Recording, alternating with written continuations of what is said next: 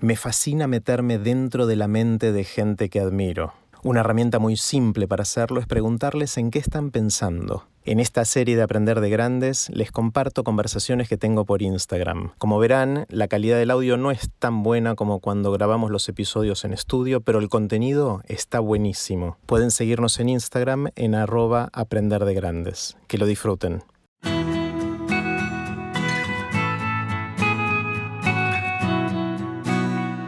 Antes de dejarlos con la conversación de hoy, les cuento que empezó el seminario Vivan las Ideas que doy en el Instituto Baikal. El objetivo es desarrollar e incorporar ideas y disfrutar más de la vida. Es online todos los sábados de 11 a 12 y media hora de la Argentina y pueden empezar cuando quieran y participar desde cualquier lugar del mundo. Para más información e inscripción, los espero en aprenderdegrandes.com barra Vivan las Ideas. Ahora sí, los dejo con la conversación de hoy. Y ahí se une Diana, la genia del universo universal, mundo mundial, Diana Wang. Intergaláctico. Intergaláctico. ¿Qué hace genial?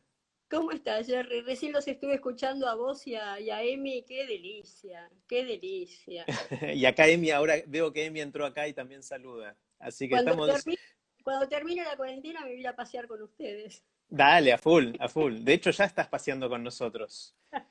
De, muchas, de muchas maneras. Eh, tengo una sobredosis con esto de, los lives. No sé si a vos te pasa. Eh, bastante, bastante. Viste que al final uno está más ocupado que antes. en muchas cosas sí, sí, sí, sí. de tal hora tal hora esto, de tal hora tal hora esto. Ok, Hace, hace tres semanas eran la novedad, ¿no? Y había uno que otro, y iba a ser. Ahora hay como hay una sobredosis y una avalancha de estas cosas que me abruma un poquito. Y viste que había, había una cantidad de gente que no era tecno-friendly. Entonces, no, no, no, decía, no, yo con la tecnología no la voy. Ahora somos todos tecnológicos. Es decir, todo el mundo. Bueno, le doy, le doy la bienvenida a todos los que se fueron uniendo. Ya tenemos más de 100 personas, espectacular. Eh, lo que le pedí a Diana eh, es que, si le pregunté si tenía ganas de compartir un poquito, ella va a decir que no, tiene ni idea de estos temas, eh, pero no le crean, si podía compartir un poquito su sabiduría, sobre todo en esta situación tan extrema que estamos viviendo ahora respecto a relaciones de pareja. una de las cosas que venimos conversando mucho en distintos ámbitos es cuáles son las cosas que están cambiando ahora eh, por la cuarentena, por la pandemia, por cómo cambió el mundo de maneras totalmente profundas y muy imprevisibles hasta hace un mes atrás eh, durante estos días. Y, uno de esos temas es obviamente las relaciones de pareja. Estamos ahora muchos de nosotros eh, en cuarentena con nuestras parejas, a veces con nuestras familias, a veces solos también. Eh, y eso también impacta en cómo nos relacionamos de pareja si no estamos con, nuestra pareja. con chicos, los que tienen chicos. Con chicos, en, mi caso es con chicos, eh, no tan chicos, pero con, una familia que no somos solo Marce y yo, mi esposa y yo, sino que somos más. Eh, y eso obviamente tiene impacto en, los vínculos, en particular en los vínculos de, pareja. y como Diana es mi referente en estos temas, aparte de otros muchos temas, eh, porque Diana es muy genia. Eh, quería que conversemos así informalmente sobre cómo, cómo lo estás viendo vos, Diana, qué, qué está pasando eh, y cómo podemos, por un lado, atravesar mejor este momento, pero aprovecharlo también, ¿no? Aprovechar, ver el, el upside que puede tener, las cosas positivas que podamos sacar de todo esto en, nuestras relaciones, nuestros vínculos, en particular de pareja. Así que ahí me callo y te escucho. Te digo en esta presentación que acabas de hacer lo mismo que te dije cuando, cuando me invitaste. Eh, respecto de lo que estamos pasando ahora, yo no tengo ni respuestas, ni tips, ni sugerencias, ni nada, porque tengo la sensación, como creo que tenemos todos, eh, de que estamos viviendo en muchos órdenes de la vida, también en la pareja, también en la familia o también con todos los que convivimos, estamos viviendo una realidad para la que no tenemos mapas. Eh, creo que vamos, eh, la, imagen que yo tengo es que vamos en la jungla y estamos con un, con un cuchillo abriéndonos camino, improvisando y viendo para qué lado vamos. No sé, si, eh, a mí me pasa y nos pasa a todos, momentos de altas, de bajas, de, de, desánimo, momentos de, actividad. Tenemos todo esto, eh, creo que compartido por la gente que yo veo, porque sigo viendo gente por, eh, por esta vía, atendiendo por esta vía. Estamos atendiendo en tu rol de, analista, de psicóloga. Claro, claro. Eh, y, y encuentro que hay situaciones que no son comunes a todos. Es decir, esto estamos ante la incertidumbre total, no sabemos qué va a pasar, no sabemos cuánto va a durar. Eh, nos van estirando, nos van estirando la frontera día a día, pero es lógico, porque no sabemos cuál, cuál está siendo la evolución, hasta cuánto tiempo vamos a tener que estar viviendo así, no sabemos. Eh, creo que la única experiencia previa parecida es la de las vacaciones eh, lo, vos lo decías hace un rato, es decir, cuando estamos todos juntos, 24 por 7, eh, si no, en el resto de la vida, cada uno hace su vida, eh, no estamos demasiado en casa, bueno, salvo los que trabajan en casa, y de pronto estamos forzados a una convivencia. Si, si, si, seguimos la, la analogía que, que, yo hice en aquella nano charla del barrilet y la estaca, eh, el violín está re cortito. El violín está re cortito. Y no podemos elegir estirarlo más. Eh, ¿Y qué nos pasa? Una de las, de las situaciones más duras que tiene la convivencia, cualquier tipo de convivencia, es la mirada del otro, el testigo, el testigo que te está mirando. Por eso yo siempre digo que el lugar más libre de la casa es el baño, es decir, cuando vos entrás, cerrás la puerta y no hay nadie que te está mirando por un ratito. Por un ratito no tenés que contestar, no tenés que poner cara de nada, no tenés que entender al otro, no tenés que verlo, no tenés que... Estás libre. Y este violín que se acortó nos atenta, atenta contra esto, porque estamos forzados a estar juntos, a mirarnos, ser mirados, a pensar al otro, a saber que el otro me está pensando a mí, a, jugar este juego especular eh, del testigo que mira al testigo y que se refleja y no me gusta lo que veo y sí me gusta lo que veo y estamos en ese juego que estamos aprendiendo a movernos. Em, eh, vos sabés que cuando empecé a tener problemas de la vista, primero usaba anteojos y un día alguien me dijo, pero nada, no seas boluda, ponete lentes de contacto, que es mucho más cómodo, que es lo que uso. yo veo que vos no. Para mí me, da, impresión, me da impresión, todavía no hice el... Ah, no, no. Porque con los anteojos vos tenés que mover la cabeza. Eh, con los lentes de contacto es como con tus ojos normales. No tenés que mover la cabeza para ver a todos lados. Entonces me encanta bueno, cuando me puse... Espera, me, acabas de cagar la vida, porque nunca lo había pensado así. Ahora voy a ser consciente de, que, cómo muevo la cabeza. ¿Lo viste que tenías que mover la cabeza? Claro. Eh, se, te, restringe el campo visual. Eh, claro. Eso cuando tenés que dar marcha atrás con el coche, ¿viste que tenés que dar vuelta? Es decir, eh, con anteojos a mí me cuesta trabajo, entonces me los saco. Bueno, cuando me puse las lentes de contacto, la primera vez. No me voy a olvidar el shock que tuve cuando me miré en el espejo. Porque no estaba acostumbrada a verme con anteojos en el espejo. Yo era mucho más linda eh, cuando no veía, porque la piel estaba lisita. No, no es solo las arrugas, sino parecía más lozana, parecía mejor. De pronto me puse los lentes de contacto y me acuerdo del shock que tuve cuando me vi y creo que algo parecido nos está pasando ahora.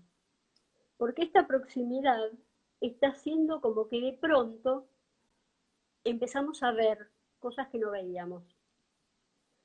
Que no queríamos ver, que no podíamos ver, que era más cómodo no ver, que era difícil ver, eh, según, según las distintas cosas.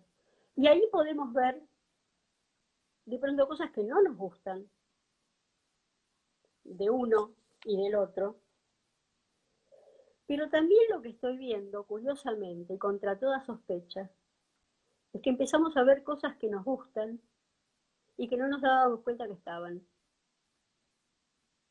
Esto es rarísimo lo que está pasando. Porque yo habría dicho, viste que hubo muchos chistes ahora con las cuarentenas, uy, los divorcios que va a haber. Sí, hay gente, hay gente que está sufriendo mucho porque ya venía en una situación de un desbarranque eh, emocional muy, muy, muy penoso. Y bueno, y esto lo acrecienta. Pero hay mucha gente que venía eh, como en una llanura, en un camino normal, tranquilo, sin, sin demasiados quilombos ni para un lado ni para el otro, eh, transitando, eh, transitando este momento del matrimonio después del, flash, después del enamoramiento, es decir, cuando ya son 10, 20, 30, yo ya tengo más de 40 años de, estar juntos. Eh, yo tenía una maestra que decía, Juana Dani se llamaba, una maestra que decía, en la pareja primero estamos uno frente del otro, nos miramos, eh, nos gustamos, nos reconocemos, nos elegimos y después nos tomamos del brazo y caminamos juntos y no nos miramos más.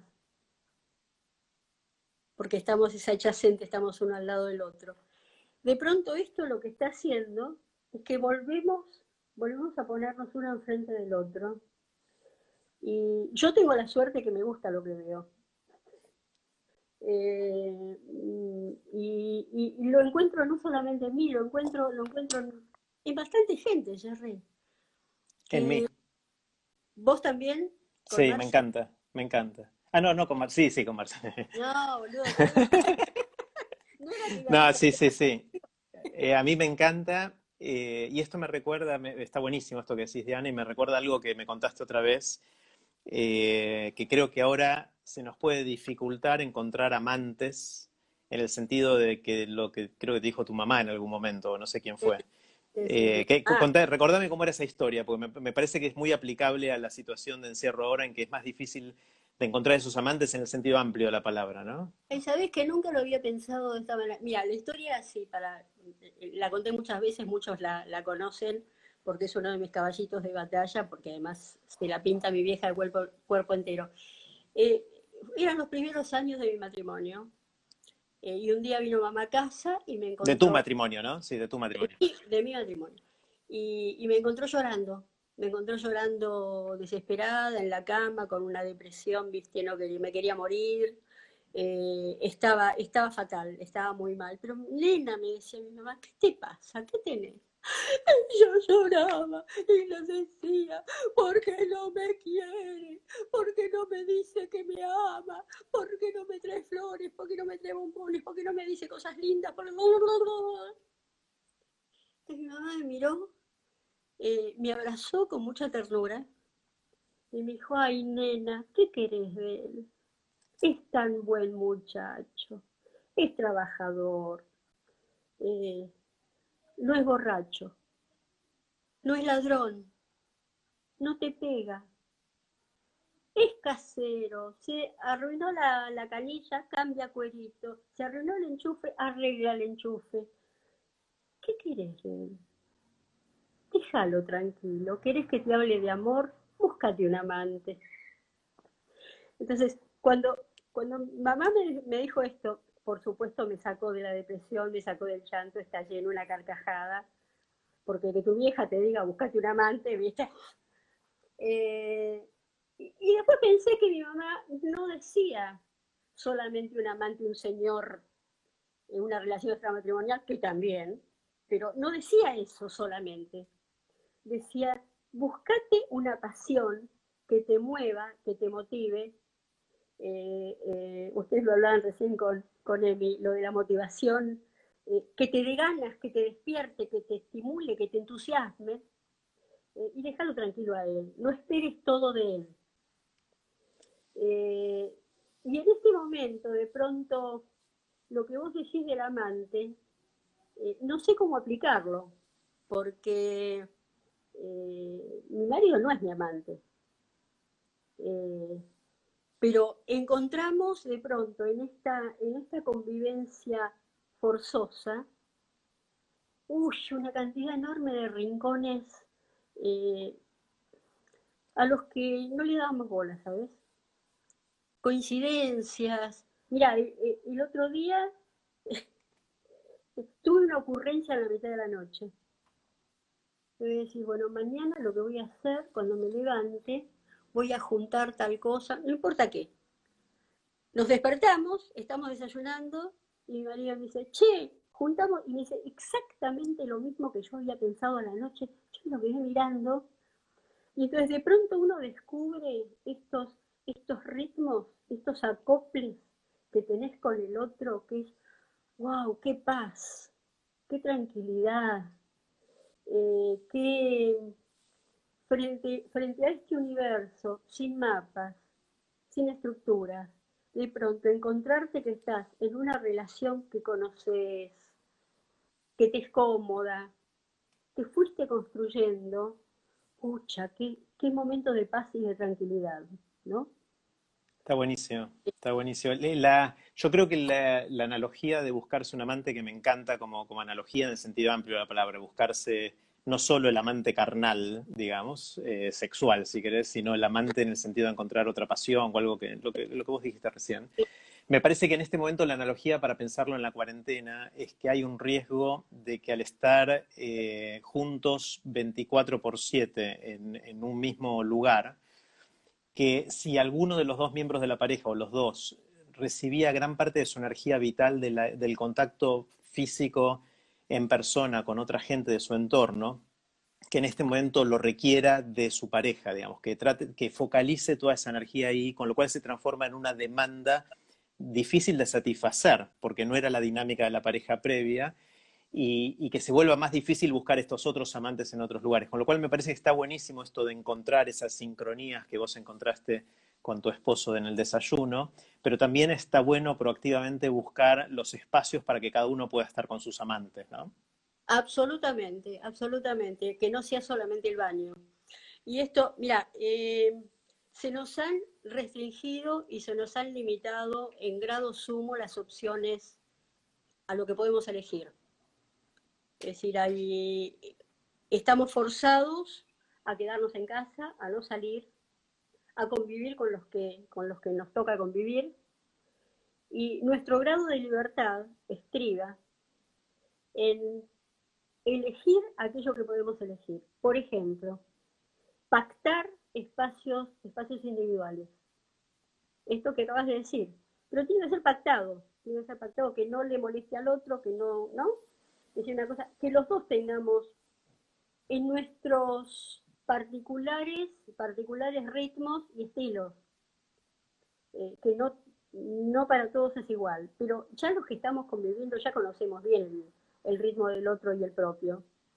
Eh, y ahora, más que nunca, pero mira, más que nunca, eh, tenemos que ejercitar la pregunta. A ver, la, contame eso más. Sí. La pregunta a varios niveles. Primero la pregunta a mí. ¿Yo qué quiero? ¿De qué tengo ganas? Bueno, ahora dispongo de tanto tiempo acá. Yo no estoy forzada a salir porque no, podemos salir. Entonces dispongo de tiempo los que disponemos de tiempo. Es decir, eh, somos privilegiados, que tenemos un techo, tenemos comida. Eh, eh, no está así la mayor parte de la gente, pero bueno. Elegir y hacerme la pregunta. Vos sabés que una de las cosas más difíciles que yo veo en la consulta con pacientes es esta pregunta de qué es lo que quiero.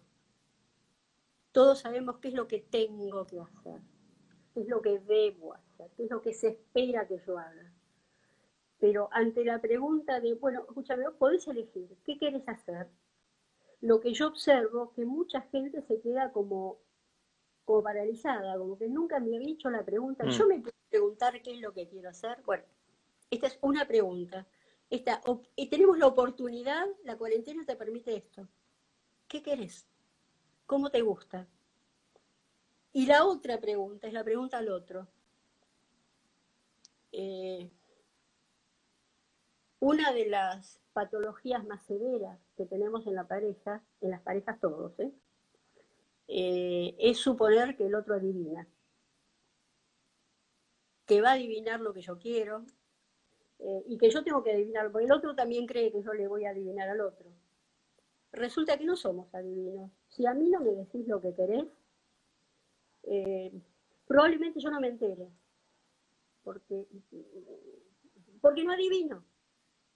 Entonces la pregunta al otro es, ¿qué querés? ¿En qué estás? ¿Qué puedo hacer por vos? Eh, yo necesito estar solo un momento, ¿te viene mal esto? Eh, eh, puede ser ahora o convengamos en que vos necesitas estar solo un momento, ¿cómo hacemos? ¿Cuántas habitaciones tenemos? Tenemos una sola, ¿cómo nos dividimos? ¿Me voy al balcón? ¿Tengo balcón? ¿cómo, bueno, yo me voy al dormitorio mientras vos te quedás, o lo que fuere. Cuando te digo es la pregunta a mí y la pregunta al otro. Eh, y, y, cuidémonos de lo, que, de lo que siempre sabemos que pasa, ¿no? De, de, no creer que todo lo que el otro hace me lo hace a mí. Eh, y yo todo lo que hago no se, no se lo hago al otro.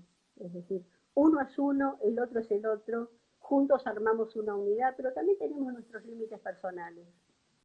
Entonces, eh, en momentos, en momentos difíciles, en momentos ríspidos, otra vez preguntar, che, ¿salgo conmigo? Mm. Preguntar, ¿salgo conmigo? O informar. Mira, a mí me pasó el otro día, y esto está buenísimo, porque me levanté de un humor de perros, estaba enojada, es decir, había dormido mal, eh, y tuve la iluminación de decirle a mi marido, le digo, che, hoy estoy como el culo, así que si te hablo mal, no es con vos, es una cosa conmigo, teneme paciencia que ya se me va a pasar. Bueno, a esto me refiero. Qué bueno que lo hayas podido hacer. A mí me pasa muchas veces eso, pero no soy capaz de decirle a Marce, a mi esposa antes, eso y a veces genera tensión eso, ¿no? Pero vos, vos te das cuenta que estás mal. Eh, muy, muy de vez en cuenta sí, y soy capaz de decírselo, pero en la mayor parte de los casos me doy cuenta después. Claro, cuando, cuando, ya, cuando ya la cagué, cuando ya metí la pata, cuando ya le dije algo que tensionó la relación. Pero a eso, a eso me refiero, yo digo que uno no se observa a uno mismo, ¿viste? Mm. Uno no se da cuenta. Y una de las cosas para hacer en la cuarentena, ves que al final se me ocurrió una cosa. una cosa es esto, estar atento a uno mismo. Estar más atento que nunca. Porque tenemos, es decir, los estados de ánimo pueden ser muy contagiosos, igual que el coronavirus. Y hmm. podemos tirar mala onda sin que nuestra intención hubiera sido tirar mala, mala onda, porque me levanté mal, porque yo qué sé, porque estoy mal de la panza, como me duele la cabeza, lo que fuere. Hmm. Eh, y, está bueno esto de estar atento a uno mismo, es informarlo. Y si no tengo ganas de algo, de la mejor manera posible, sabes que no tengo ganas, ¿no? No, mira, no, ahora no tengo ganas, ahora quiero no quiero mirar la tele, quiero irme a leer. Mm. Eh, em, eh, y plantearlo de modo tal que no sea ni un, ataque ni un abandono, ¿no? Porque esta es la otra cosa, cuando estamos todos juntos hay como, como una especie de mandato supuesto de que tenemos que hacer todos juntos. No, no, no tenemos por qué hacer todos juntos si no queremos. Eh, una de las cosas eh, que, estaba, comenté ya con varias personas, de hecho lo comentamos hace un rato también con, con Emi en, el live que hicimos hace un rato, eh, es esta sensación que tengo de lo que va de la cuarentena, que por lo menos en mi caso tuvo tres etapas.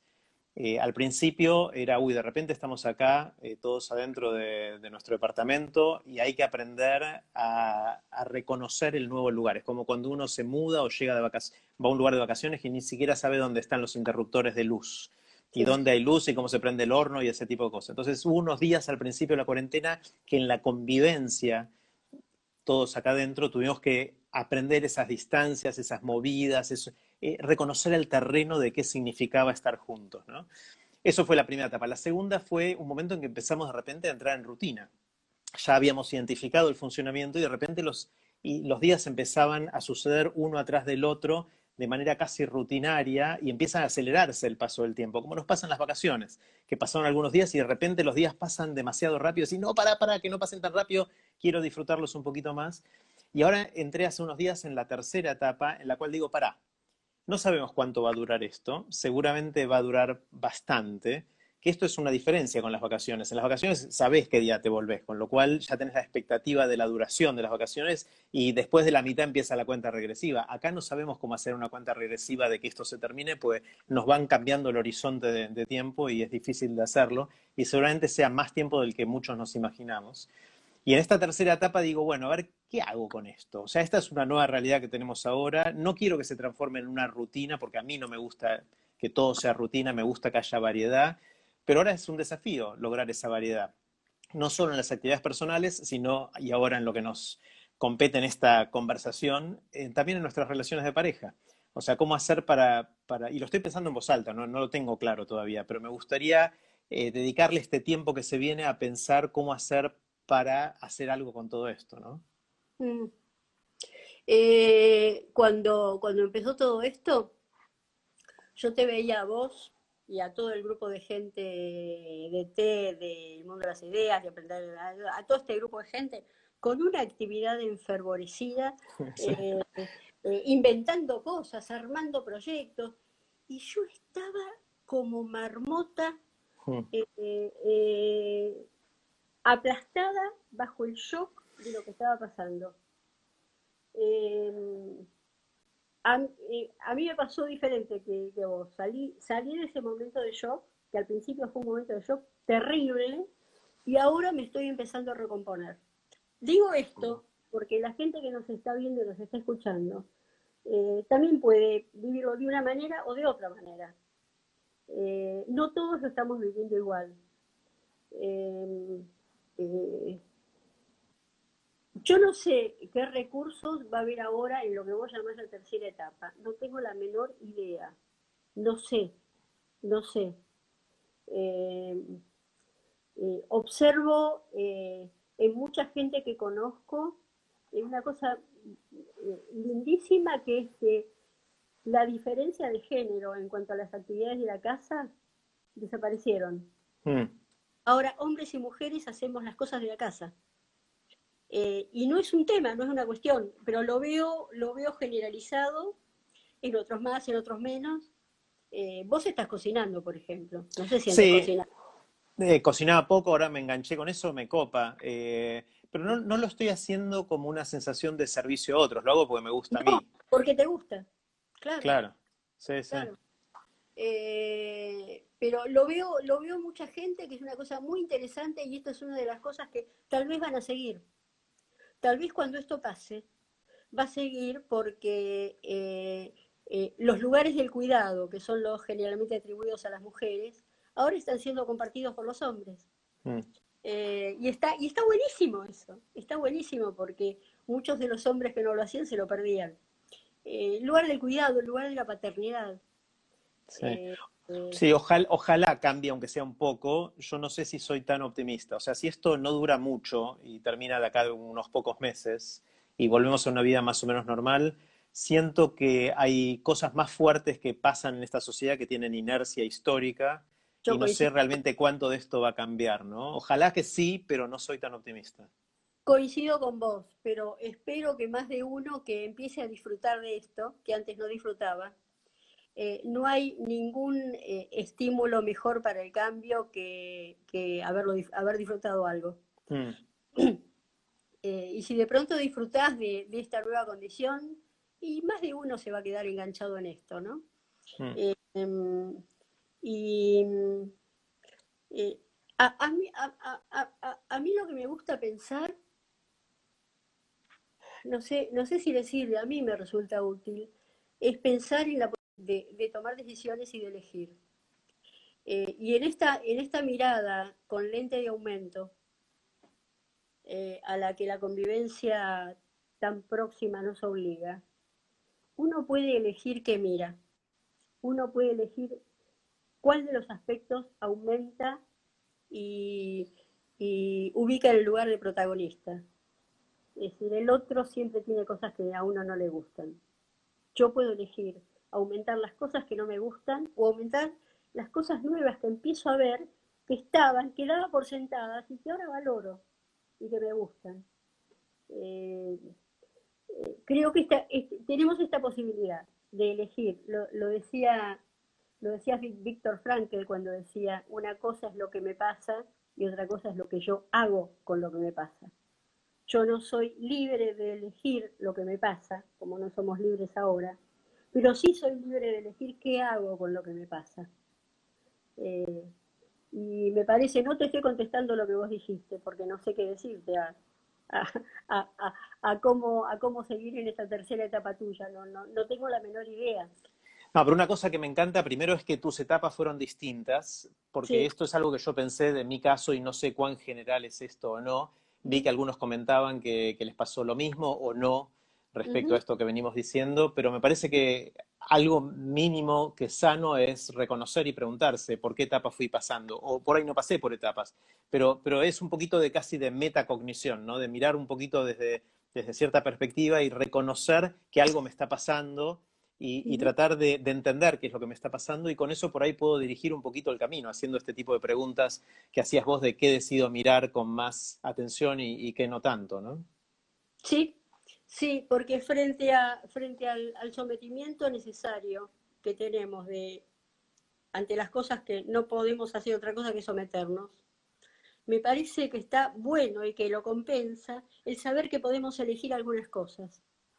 Eh, no solamente qué vamos a comer, eh, que también, mm. que también, eh, sino, sino en lo que yo me centro es qué voy a mirar, a qué le voy a prestar atención, qué voy a entronizar como lo que me importa. y bueno, nada, eso. Está, buenísimo. Diana, eh, como siempre, me encanta conversar con vos y me llevo un montón de cosas. Cada tanto yo miraba para abajo porque estoy tomando notas en, mi cuadernito de ah, cosas que fuiste diciendo. No, no te, voy a, no te voy a decir. Bueno, sí te digo. Em, em, no me entiendo la letra. Eh, Qué bien. Acá anoté algo de una realidad para lo que no tenemos mapas. Ah, esto me encantó que dijiste al principio. Eh, me encantó, me encantó la metáfora y me quedo pensando en, cómo construir esos mapas. Eh, somos como los exploradores que llegan a América y tienen que reconocer el terreno ¿no? y ver qué, hacer con esto. Eh, estirar la frontera día a día, dijiste en algún momento. O estudiar la frontera día a día, no me acuerdo qué era eso. Eh, lo que dijiste de la mirada de otro y el baño, el rol del baño como el lugar donde estamos fuera de la mirada del, otro me, impactó, me impactó mucho. Me, gustó la, historia que contaste de los lentes de contacto y de cómo ese día reconociste ciertas cosas tuyas que por ahí no te gustaban. cuando lo contabas, o sea, esencialmente era cuando no veías muy bien, te mirabas al espejo y no veías las arrugas. De repente te pusiste los lentes de contacto y te veías por primera vez en el espejo con mejor visión es una analogía de lo que hacíamos en el matrimonio. Claro, exactamente. Y, sí, no, te iba a decir que ahí lo que pensé es que esto se parece mucho a algunos filtros de Instagram que hay ahora. Vos en Instagram podés poner ciertos filtros que te sacan las arrugas, por ejemplo. O sea, es, el efecto, es el efecto contrario. Claro, el, filtro de Instagram es el anti-lente de contacto. O sea, podés ponerte el lente de contacto, después ponerte el filtro y se anulan los efectos entre todo. Eh, no, pero me, encantó esto de, cómo de cómo esta mirada de cerca que tenemos ahora en la convivencia es como ponerse los lentes de contacto y ver bien. Y como eso tiene, es un arma de doble filo, de alguna manera, así lo interpreté yo, de poder ver esos detalles que algunos nos van a gustar y otros, y otros no, ¿no? Eh, el tema de nos volvemos a mirar, eso me encantó, la, analogía de, cuando nos enamoramos y nos miramos así, de repente seguimos la vida así, y de repente ahora esto nos hace volver a, mirarnos de frente, eso me, encantó como, como, historia, ¿no? Eh, y finalmente anoté, ¿qué querés? La pregunta, ¿no? De, hacerle ah. a nuestra pareja la pregunta, ¿qué querés? Eh, eh, Vos sabés que no sé qué es lo que dijiste que me hizo, me hizo pensar en estas nuevas búsquedas que está teniendo la gente joven respecto, de, respecto del amor y la pareja. Mm. Em, eh, que está pasando, estaba pasando antes de la cuarentena, obviamente. No sé cómo va a afectar la cuarentena a estas nuevas búsquedas de gente que estaba eh, buscando eh, relacionarse fuera del, pacto de la monogamia. Con distintas variantes, de distintas maneras, eh, explorando, explorando, explorando los vínculos, explorando, explorando el deseo, explorando eh, bueno, iba a decir la felicidad y me frené. Eh, porque todo el tema de la búsqueda de la felicidad es un tema, eh, me parece muy complicado, porque se entiende la felicidad como un estado constante de exaltación. Y... Ah, se fue, ¿volviste? No. como Ahí sí, volvió, volvió. Sí, sí. Y mm, otra vez se fue. ¿Estás? No, no, estoy, estoy. Lo único me, como tengo poca batería, voy a enchufarlo eh, y me ah, saco los auriculares. ¿Me escuchás bien ahí, Diana? Te escucho perfecto. Bien, voy a conectar esto para no quedarme sin batería. Estoy en un lugar con poca luz, pero bueno. No, está, está eh, perfecto, se te ve bárbaro. Salgo, salgo medio azul acá pero bueno, parezco, parezco. Eh, no, y estaba pensando que en este anhelo de, dicha constante y de felicidad, eh, mucha gente joven está, está abriendo también otros caminos en la jungla, buscando, buscando nuevas maneras. Y yo me pregunto qué va a pasar, qué va a pasar con, la cuarentena. Está bueno, y eh, acá está buenísima esa pregunta de cómo venían evolucionando estas nuevas búsquedas de, vínculos o distintos contratos de pareja. Em, y hay una pregunta que, alguien hizo acá que se parece a esto, que tiene algo que ver, que es qué pasa con la gente que está en cuarentena solo o sola, eh, respecto a sus vínculos de pareja o vínculos en general. No sé si querés incluir eso dentro del... Eh, mirá, les resulta, depende de quién, ¿eh? Otra vez depende de quién. Nada de esto que estamos diciendo se puede generalizar porque todo depende de quién. Yo eh, eh, conozco gente que está sola y está feliz, pero totalmente feliz. Eh, sigue sus actividades laborales online, sin los inconvenientes que tenía el traslado, el encuentro con personas desagradables en el trabajo, con situaciones conflictivas, no las tiene más. Entonces está haciendo su trabajo y está absolutamente feliz. Eh, con una estructura de personalidad que se lo permite. Otra, otra gente no, otra gente es muy desdichada. Es decir, la gente que necesita más del contacto social eh, se siente muy mal en este momento. Por eso depende de quién y depende de cómo es la circunstancia. Em, también están los que tienen, vos tenés chicos ya, eh, grandes. claro, los que tienen los chicos chicos Ah, eh, hoy me decía una amiga a la mañana que un nietito de ella de tres años se puso a llorar con sus padres diciendo que no quiere ver a los amiguitos en, el, en la computadora, que quiere ir a la casa y que quiere jugar con ellos, y que lo decía llorando. Eh, ¿Cómo manejas el tema con los chicos, con los chicos más chiquitos, no? Mm. Eh, pero bueno, yo me hago todas estas preguntas de, de qué va a pasar, de qué va a quedar, de cómo va a seguir, pero igual es, es como tirar una, una, piedrita al océano, no sabes qué va a pasar, no, tenemos idea. Escucho predicciones, escucho pronósticos y no sabes, no sabemos qué va a pasar, no sabemos qué va a pasar con, con, la, con la cosa biológica, con la pandemia, no sabemos qué va a pasar con la economía, Mm. Es un tema muy, muy serio. No sabemos qué va a pasar con nuestras emociones que están en juego y que están en carne viva. Eh, los que somos viejitos como yo no sabemos si vamos a, si vamos a salir vivos de esto, que nos lo, planteamos. No, no, Jerry, nos lo planteamos seriamente. Mm. Nos lo planteamos seriamente. Eh, porque sabemos que estamos, que estamos en, la, en, la, primera fila del riesgo. Mm. Eh, y no sé, eh, tenemos padres, hay abuelos, hay gente grande y, bueno, hay toda una preocupación por todo esto. Entonces, cuando escucho los pronósticos, eh, me, sale urticaria, ¿viste? Porque no, no sabemos qué va a pasar, no sabemos qué va a pasar. Y, vos y yo sabemos que el ser humano necesita tener teorías, necesita tener certezas, necesita tener esquemas eh, que le den como un piso sólido bajo, bajo sus pies y estamos en un tembladeral.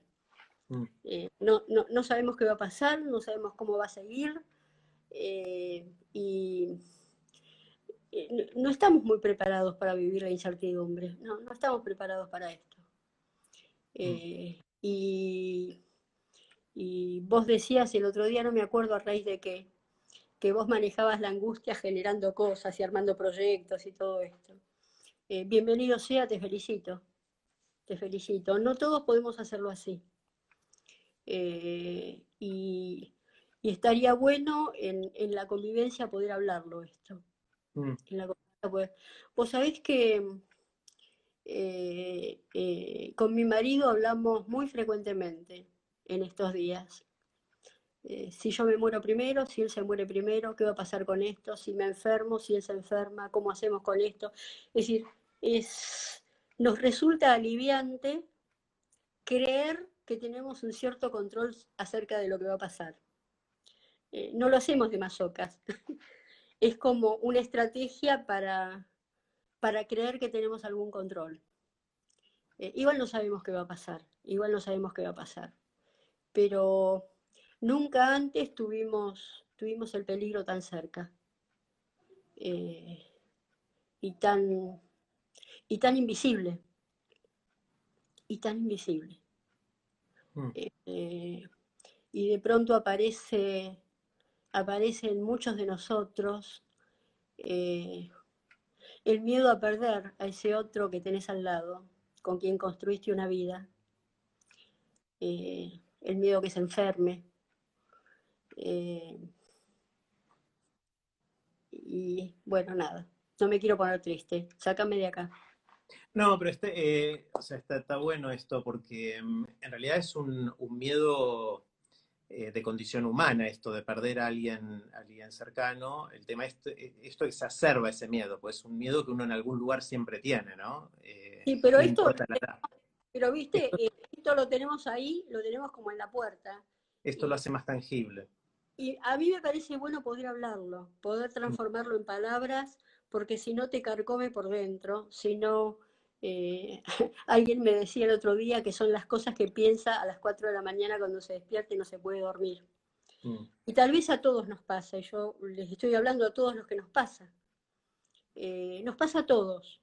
Eh, creo que nunca antes tuvimos esta sensación tan colectiva e incluso global de, que nos puede pasar.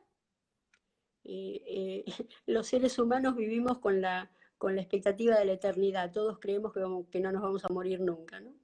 Eh, eh, quizás, una de las cosas, Diana, que, o sea, con esto vengo dando vueltas hace, hace un par de mm. semanas respecto a qué de las cosas que nos están pasando ahora van a dejar una huella que perdure cuando termine la pandemia y cuáles se van a diluir y vamos a volver a la situación anterior. Y creo que esta sensación de vulnerabilidad que tenemos como, como, humanidad puede ser que sea una de las cosas que genere algún, espero, algún tipo de impacto hacia adelante, que nos permita tomar mejores decisiones hacia adelante. ¿Cómo lo ves vos? Eh, no soy tan optimista como vos. No, es una esperanza que tengo, no, no, no es una pretensión, sino una esperanza. Yo creo que por ahí para algunos va a ser así, eh, pero no va a ser así para, para, para la mayoría. Mm. Eh, es como si necesitáramos, necesitáramos olvidarnos de esta vulnerabilidad para poder seguir viviendo, para poder... La, la, analogía, la analogía que hago con cuando fue lo de las Torres Gemelas fue una de las cosas que hicimos y duró un montón de tiempo, fue reforzar la seguridad en los aeropuertos, de poner una puerta blindada entre la cabina del avión y el resto del avión, cosas de ese estilo, que algunas todavía casi 20 años después se, mantienen. Eh, ¿Cuál es el equivalente de eso en lo que nos está pasando ahora? Creo que es la pregunta. Es decir, ¿cuál es el equivalente de esas cosas que van a perdurar como reacción nuestra consciente y organizada de la sociedad respecto a esto? Uno es, ojalá esto nos ayude a estar mejor preparados para cuando venga una próxima pandemia que podría llegar a ser peor que esta. Esta, dentro de todo, no es una enfermedad eh, tan terrible. O sea, si esta fuera, tuviera la dinámica de contagio que tiene, pero tuviera la mortalidad del ébola, ahí estaríamos realmente complicados, porque la mortalidad esta es muy bajita. es el 0,1%, obviamente depende de la edad y depende de algunas cosas más, pero, pero esto no, no, es tan mortal. Lo que pasa es que nos las vamos a agarrar todos o muchos y eso hace que el número total de gente que pueda fallecer pueda ser muy grande.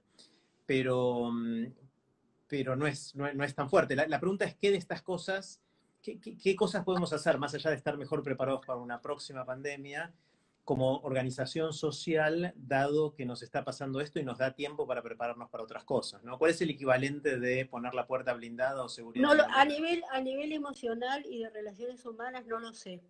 Mm. Eh, voy a apelar a una cosa que no me gusta, no me gusta usar como paralelo, pero, pero esta es una experiencia de la humanidad que por ahí, por ahí suma para este momento, que tiene que ver con los sobrevivientes de la Shoah. Vos sabés del holocausto. Mis padres son sobrevivientes del holocausto y yo eh, tengo mucho contacto y he tenido mucho contacto con sobrevivientes del holocausto. Y entonces uno se pregunta, ¿qué aprendieron? Es decir, tomando, tomando esa partecita nada más porque no podemos establecer un paralelo porque no tiene nada que ver una cosa con la otra. Pero sí eh, la penuria y el sufrimiento y el riesgo de muerte y el no saber cuándo va a terminar, en, en eso tiene ligeros parecidos. Eh, y la respuesta de los sobrevivientes fue absolutamente variada, Jerry. Hubo de todo. Eh, hubo gente que era religiosa y dejó de creer. Hubo gente que era atea y empezó a creer. Hubo gente que terminó y dijeron, bueno, borrón y cuenta nueva, empiezo todo de nuevo. Hubo gente que quedó hundida en la victimización y no pudo salir de ahí, como en un barro que cuanto más pataleaba, más se hundía. Eh, hubo distintas situaciones, no, lo podés generalizar. Hubo gente que aprendió algo de esto y hubo gente que no aprendió nada.